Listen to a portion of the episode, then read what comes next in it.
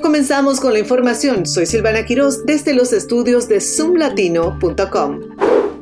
El gobernador de la Florida, Ron DeSantis, finalmente lanzó su campaña para la presidencia ayer miércoles. Sin embargo, el evento en Twitter que había sido ampliamente anunciado, según aseguran, resultó ser un desastre técnico.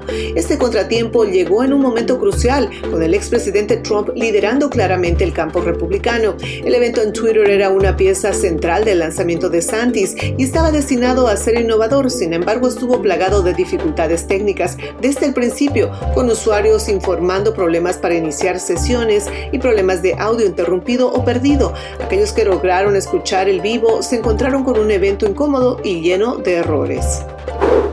Representantes bipartidistas de la Cámara han presentado un proyecto de ley migratoria que ofrece un camino hacia la ciudadanía para los inmigrantes indocumentados en el país y promueve la seguridad fronteriza. El proyecto busca un enfoque más viable y establece un impuesto del 1.5% para los trabajadores indocumentados, destinado a la seguridad y a la capacitación laboral. Se espera que esta propuesta tenga más éxito que el proyecto de línea dura de los republicanos.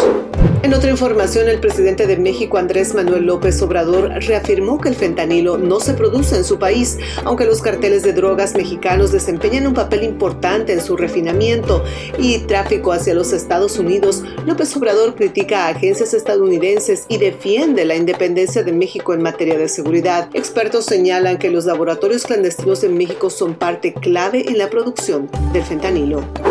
Estas fueron las noticias más relevantes del momento. Soy Silvana Quiroz y los invito a continuar en compañía de radioexito24.com. Hasta la próxima.